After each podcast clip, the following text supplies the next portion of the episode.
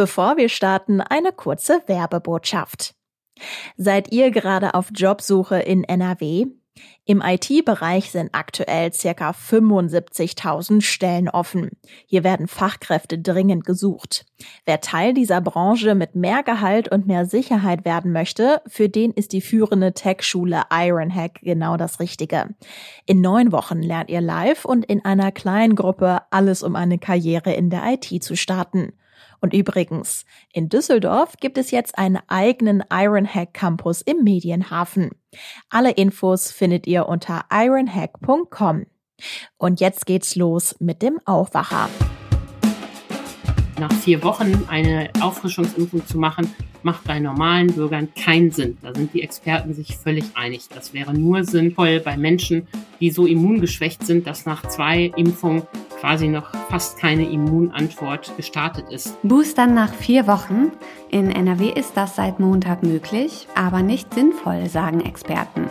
Was es beim Thema Auffrischungsimpfung zu beachten gilt, das schauen wir uns heute im Aufwacher nochmal genauer an. Bonn Aufwacher. News aus Bonn und der Region, NRW und dem Rest der Welt.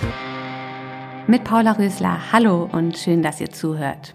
Und vorab ein kleiner Programmhinweis. Nächste Woche Dienstag gibt's wieder eine Folge Aufwacher, frag mich alles. Und wir haben den Weihnachtsmann zu Gast. Kein Scherz. Ihr könnt uns gerne eure Fragen schicken oder die Fragen eurer Kinder, wenn ihr zum Beispiel schon immer mal wissen wolltet, wie der Weihnachtsmann bei den ganzen Wünschen von groß und klein aus aller Welt es schafft, nicht durcheinander zu kommen. Das frage ich mich jedenfalls. Also alle Fragen sind erlaubt. Bitte an aufwacher.rp-online.de. Die Antworten gibt's dann am ersten Weihnachtsfeiertag hier im Podcast. Und weiter geht's mit den Meldungen aus Bonn und der Region. Die A61 rund um das Kreuz Meckenheim ist am Dienstag wieder freigegeben worden. Zunächst fuhr ein Konvoi über die Strecke, mit dabei war unter anderem NRW-Verkehrsministerin Ina Brandes. Danach wurde die Fahrbahn auch für den allgemeinen Verkehr freigegeben. Seit der Flutkatastrophe im Juli war die A61 zwischen dem Kreuz Meckenheim und der Anschlussstelle Rheinbach gesperrt gewesen. Bereits im September war die A61 in Richtung Koblenz freigegeben worden. Fünf Monate nach der Flut folgte nun auch die Wiedereröffnung in Richtung Venlo. Die Kappung des Bonner Cityrings und die Umweltspur auf dem Hermann-Wandersleb-Ring könnten der Anfang einer Bonner Verkehrswende sein. Das ist bei einer Online-Diskussion in der Reihe Weltgespräch deutlich geworden. Die Bonner Amtsleiterin und Stadtplanerin Petra Denny plädierte in der Diskussionsrunde für die Seilbahn als innovative Ost-West-Verbindung, Mobilitätsknotenpunkte an den Stadträndern und eine angepasste Stellplatzpflicht für Immobilienprojekte. Deutlich gegen eine solche Verkehrswende positionierte sich Wieland Münch, Geschäftsführer bei Limbach Immobilien, stellvertretend für die Immobilienwirtschaft. Münch will den Status quo erhalten. Es sei ein Fehler, Zitat, jahrzehntelang geplante Verkehrswege zu beschneiden. Im Kampf gegen den Drogenschmuggel hat der Zoll am Flughafen Köln-Bonn im November umfangreiche Mengen an Rauschgift in kuriosen Tarnungen sichergestellt. Neben Rauschgift in Stiftpackungen und Weihnachtskugeln fanden die Zöllner auch noch aus Kokain gepresste Dekofische, Marihuana in Tischplatten verbaut und Heroin in Motorradkupplungen. Mehr als 600 Kilogramm Drogen mit einem Straßenverkaufswert von knapp 1,6 Millionen Euro in nur einem Monat seien für das Hauptzollamt Köln ein Rekord, sagte Sprecher Jens Ahland. Neben Paketen aus Afrika gab es auch europäische Absender. Genauere Informationen zu Routen könne man aus ermittlungstaktischen Gründen nicht nennen, so Ahland. Soweit die Meldungen aus Bonn. Und schon geboostert? Eine Frage, die zurzeit immer wieder aufkommt, und die ich persönlich seit gestern mit Ja beantworten kann. Endlich. Ich sitze hier also mit Impfarm und bin einfach froh über den Peaks. Den Termin habe ich vor einer Weile gemacht und dabei habe ich auf den Abstand von fünf Monaten geachtet. Seit dieser Woche sollen Auffrischungsimpfungen deutlich früher möglich sein, nämlich schon nach vier Wochen. Daran gibt es allerdings ordentlich Kritik. Warum? Darüber spreche ich jetzt mit Antje Höning, die unsere Wirtschaftsredaktion leitet. Hallo Antje. Hallo Paula. Ich muss ja sagen, ich kann das total gut verstehen, dass man für sich ganz persönlich sagt, lieber früher als später boostern. Aber macht diese nun mögliche Auffrischungsimpfung nach vier Wochen aus immunologischer Sicht überhaupt schon Sinn? Ja, ich kann das auch sehr gut verstehen, dass man den Wunsch hat, sich früh auffrischen zu lassen. Zumal, wenn man diese Studien liest, äh, die ja doch ernüchternde Ergebnisse haben, wonach die Antikörperwirkung doch sehr schnell nachlässt. Ähm, allerdings ist es ein echtes Problem, äh, sich schon nach vier Wochen boostern zu lassen. Und das haben am Dienstag auch zahlreiche Experten der Landesregierung gesagt. Sowohl der Immunologe Carsten Watzel von der Uni äh, Dortmund als auch Apothekerverbände als auch die Kassenärztliche Vereinigung haben noch einmal unterstrichen, dass Booster nach vier Wochen absolut keinen Sinn macht. Denn die zweite Dosis braucht auch ein bisschen Zeit, um ihre Wirkung zu entfalten. Da geht es darum, dass T-Zellen und Gedächtniszellen gebildet werden, die ein Teil unserer Immunantwort sind. Und das braucht Zeit. Also nach vier Wochen äh, eine Auffrischungsimpfung zu machen, macht bei normalen Bürgern keinen Sinn. Da sind die Experten sich völlig einig. Das wäre nur sinnvoll bei Menschen, die so immungeschwächt sind, dass nach zwei Impfungen quasi noch fast keine Immunantwort gestartet ist. Die brauchen das, um diese überhaupt erst einmal in Gang zu setzen. Also aus Expertensicht ist die Boosterimpfung nach vier Wochen nicht zu empfehlen. Du hast es gesagt, auch die Kassenärztliche Vereinigung lehnt das ab. Sprich, die niedergelassenen Ärzte wollen sich auch nicht an den Erlass des NRW-Gesundheitsministeriums halten. Das heißt, wo könnte man sich dann diese frühere Auffrischungsimpfung abholen? Ja, die Kassenärztliche Vereinigung, äh, die ja für die Praxen spricht, die sagt, die Vertragsärzte werden das ablehnen, äh, weil das medizinisch sinnlos ist. Wen das Land anweisen kann, sind die Kommunen und ihre Impfstellen. Allerdings sind ja auch dort Ärzte tätig. Ich bin mal gespannt, ähm, ob die äh, jeden Unsinn mitmachen werden. Aber auf, äh, da hat äh, das Land Zugriffsrechte in die Praxen natürlich nicht. Wieso überhaupt diese Entscheidung vom NRW-Gesundheitsministerium? Das sorgt doch gerade wieder für große Verunsicherung. Ja, das ähm, Ministerium hatte ja durchaus den richtigen Gedanken, dass es gut ist, wenn wir schneller boostern. Der BioNTech-Chef hat gesagt, nach drei Monaten ist ein äh, guter Zeitpunkt zu boostern. Ähm, der Immunologe Watzel sagt, nach vier Monaten macht das Sinn. Aber ähm, das NRW-Ministerium hat dann einfach zu schnell geschossen ähm, und hat eine äh, Regelung, die es für immununterdrückte Menschen gibt, äh, quasi eins zu eins übertragen.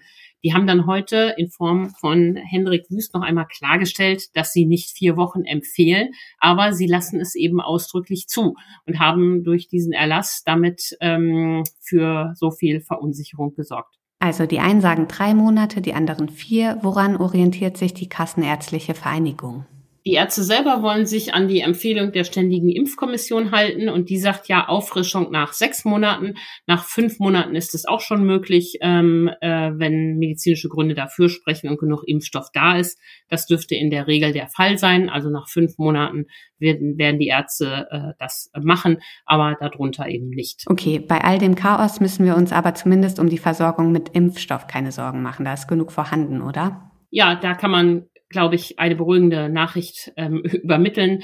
Die ähm, Apotheken sagen, klarer Fall, es ist genug Impfstoff vorhanden. Moderna war ja schon die ganze Zeit jetzt äh, nicht rationiert und auch BioNTech ähm, dürfte äh, jetzt äh, in ausreichender Zahl vorhanden sein. Kleines Problem gibt's noch bei den Kindern unter zwölf, aber das fängt ja jetzt auch erst an und da wird ja auch in den Praxen noch viel diskutiert. Worauf müssen wir uns im neuen Jahr einstellen? Es wird vermutlich nicht bei der einen Boosterimpfung bleiben. Ja, das ist eine gute Frage und äh, das wird spannend zu sein, ähm, wie die Antwort der Unternehmen ausfällt. Die prüfen ja gerade, ob äh, sie ihre Impfstoffe anpassen müssen an Omikron oder ob womöglich doch ein weiterer Booster, eine vierte Impfung mit den vorhandenen Impfstoffen reicht. Ähm, und äh, das werden die nächsten Wochen zeigen, zu welchen Ergebnissen äh, sie da kommen. So oder so gehe ich davon aus, dass auch die dritte Impfung nicht die letzte gewesen sein wird. Die Frage ist dann nur, mit welchem Impfstoff es im neuen Jahr weitergeht. Du hast die neue Omikron-Variante angesprochen. Manch einer kommt da auf die Idee, mit der Boosterimpfung lieber auf einen Omikron-Impfstoff zu warten. Was sagst du dazu? Ja, das könnte man äh, denken, dass das ja vielleicht taktisch gut sei, aber äh, das ist es gerade nicht. Ähm, dann hat, verliert man ja viele Wochen, in denen man gar nicht mehr geschützt ist äh, und wird so anfällig für Delta, das ja weiter wütet und würde auch äh, anfälliger werden für Omikron mit einem schweren Verlauf. Also nicht taktieren beim Impfen, sondern äh, wenn die Zeit gekommen ist, sich boostern zu lassen, um für den Winter und alles, was da kommt, geschützt zu sein. Das ist, glaube ich, die Empfehlung des Tages. Chaotische Lage rund ums Thema Boostern in NRW. Antje Höning hat uns erklärt, warum die Kassenärztliche Vereinigung und andere Experten die Auffrischungsimpfung nach vier Wochen ablehnen. Danke, Antje, für die Infos. Vielen Dank, Paula. Und Einzelheiten dazu findet ihr auch noch einmal auf RP Online und den Link gibt's in den Show Notes. Gestern Mittag wurde es offiziell. NRW-Ministerpräsident Hendrik Wüst und die Karnevalsvereine haben die Presse zusammengetrommelt und dann verkündet, die Karnevalssitzungen werden abgesagt. Das Ganze hat sich NRW-Reporter Viktor Marinov für uns angehört. Hi Viktor. Hi. Vor gut einem Monat haben wir hier im Aufwacher mit dir schon über Karneval gesprochen. Da hatten die Karnevalisten beispielsweise in Düsseldorf und Mönchengladbach erste Veranstaltungen abgesagt. Andere Vereine wollten noch warten mit dem Verweis, dass die Session erst im Januar so richtig losgehen würde. Jetzt ist ein bisschen Zeit vergangen und man hat wahrscheinlich festgestellt, dass sich die Corona-Lage noch nicht so richtig entspannt hat, richtig? Nein, ganz im Gegenteil. Äh, wir haben jetzt die Omikron-Variante, äh, die in den letzten Wochen dazugekommen ist, als quasi zusätzliche Unsicherheit. Und damals, als wir vor einem Monat darüber gesprochen haben, waren die Inzidenz äh, geringer als jetzt. Die haben sich jetzt ein bisschen eingependelt auf einem Niveau, aber die sind weiterhin in NRW sehr, sehr hoch. Jetzt muss man ja sagen, die meisten Veranstaltungen waren zum jetzigen Zeitpunkt wahrscheinlich komplett durchgeplant. Es wurde viel Zeit und Geld investiert. Inwiefern greift das Land den Karnevalisten jetzt unter die Arme? Das war den Karnevalisten sehr, sehr wichtig. Also äh, die haben sich wohl, so habe ich das zumindest wahrgenommen, nur auf diese äh, Absage eingelassen mit der Bedingung, dass man sagt, wir greifen euch finanziell unter die Arme und wir helfen da jedem Verein der jetzt in finanzielle Schwierigkeiten kommt. Den ist es ja genauso, wie du sagst. Vieles ist schon geplant. Mancherorts sind die Planungen quasi schon äh, abgeschlossen. Ne? Die, äh, die Säle sind gemietet, Bands. Es ist alles durchorganisiert. Und da, gerade bei kleinen Vereinen, kann es natürlich sein, dass es an die Existenz geht. Und da gibt's für die Vereine jetzt zwei unterschiedliche Töpfe. Das eine ist äh, auf Bundesebene, ähm, das, das Land NRW hat durchgesetzt, dass sich die Karnevalsvereine und die Veranstalter bei einem Sonderfonds äh, des Bundes für Kulturveranstaltungen anmelden können. Das müssen die aber relativ schnell machen, denn die Frist ist noch bis zum 23. Dezember. Und dann gibt's noch einen zweiten Topf. Das ist ein Programm des Bauministeriums NRW, das heißt Neustadt Miteinander. Und da kann sich jeder Verein bewerben, der eine Veranstaltung freiwillig abgesagt hat bis Ende Februar. Nicht-Karnevalsfans sagen ja vielleicht, ach, Karneval, das ist jetzt nichts Existenzielles. Für viele ist das aber ein hochemotionales Thema. Als du den Vereinen gestern zugehört hast, hast du da auch die Traurigkeit gespürt? Für viele ist es schon existenziell für ihr Leben, weil die so äh, ihren Alltag damit verbringen und so engagiert sind in den Verein, dass die das ganze Jahr darauf hinfiebern auf die Session. Ich glaube, äh, der, der Frank Prümpeler war das, der, Vizepräsident des Bundesdeutscher Karneval, der gesagt hat, diese Innenveranstaltung, die wir jetzt absagen, das ist ja eigentlich die Seele des Karnevals. Das ist da, wo sich die Menschen treffen, wo sie miteinander singen, schunkeln und was auch alles noch dazugehört. Also klar, äh, die Leute sind schon traurig. Aber eines will ich noch ergänzen. Die Absage, darauf haben sich jetzt natürlich alle großen Vereine geeinigt. Letztendlich ist es aber so, dass kleine Vereine trotzdem sagen können, wir ziehen unser Ding durch. Es ist jetzt kein Verbot vom Land oder von irgendeinem übergeordneten Organisator, sondern es hat Empfehlungscharakter, auch wenn davon auszugehen ist, dass die aller, allermeisten Vereine dem auch folgen werden. Okay, es gibt aber auch noch Hoffnung für einige Karnevalsumzüge. Da soll die Entscheidung im Januar fallen. Da ist dann eventuell von Vorteil, dass die draußen stattfinden. Genau, das ist die, die aktuelle Argumentation, weil man weiß ja, äh, wenn man draußen ist, dann verbreitet sich das Virus und die Aerosole nicht so schnell und da ist das Risiko einfach geringer.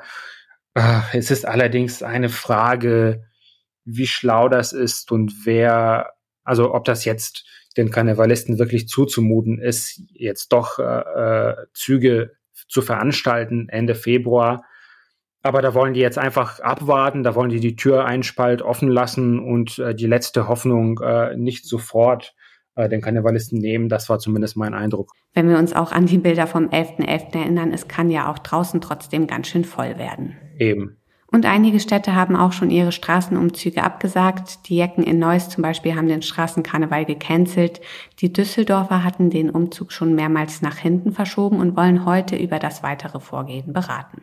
Danke dir, Viktor, für die Infos. Danke dir. Und diese Meldung haben wir heute auch noch für euch. Das Oberverwaltungsgericht Münster verhandelt über den einstweiligen Ruhestand des ehemaligen Kölner Polizeipräsidenten Wolfgang Albers. Albers war nach den Vorfällen in der Silvesternacht 2015 auf 2016 von der Landesregierung von seiner Aufgabe entbunden worden. In der Silvesternacht kam es zu zahlreichen sexualisierten Übergriffen auf der Kölner Domplatte. Der Polizeieinsatz hatte bundesweit für Aufmerksamkeit und den Einsatz eines Untersuchungsausschusses im NRW-Landtag gesorgt. Bundeskanzler Olaf Scholz gibt heute im Bundestag seine erste Regierungserklärung ab. Darin wird Scholz die Leitlinien seiner Ampelkoalition für die kommenden vier Jahre skizzieren. Das Motto lautet mehr Fortschritt wagen. SPD, Grüne und FDP hatten Anfang Dezember den 177 Seiten starken Koalitionsvertrag unterzeichnet. Vor einer Woche war Scholz vom Bundestag zum neunten Kanzler der Bundesrepublik gewählt worden. In Straßburg verleiht das EU-Parlament den Sacharow-Preis an den inhaftierten Kreml-Gegner Alexei Nawalny. Den Preis entgegennehmen soll Nawalnys Tochter Daya Nawalnaja. Die Entscheidung für den Oppositionellen als Preisträger war bereits im Oktober gefallen. Der Sacharow-Preis wird seit 1988 vom Europäischen Parlament an Persönlichkeiten oder Organisationen vergeben, die sich für die Verteidigung der Menschenrechte und der Meinungsfreiheit einsetzen. Die Auszeichnung ist mit 50.000 Euro dotiert. Zum Schluss noch das Wetter. Es bleibt überwiegend grau heute mit Sprühregen. Hier und da zeigt sich aber auch mal etwas blauer Himmel. Die Temperaturen klettern bis auf 10 Grad. Das war der Aufwacher vom 15. Dezember mit mir, Paula Rösler. Ich danke euch fürs Zuhören. Kommt gut durch den Tag. Mehr Nachrichten aus Bonn und der Region gibt's jederzeit beim Generalanzeiger. Schaut vorbei auf ga.de.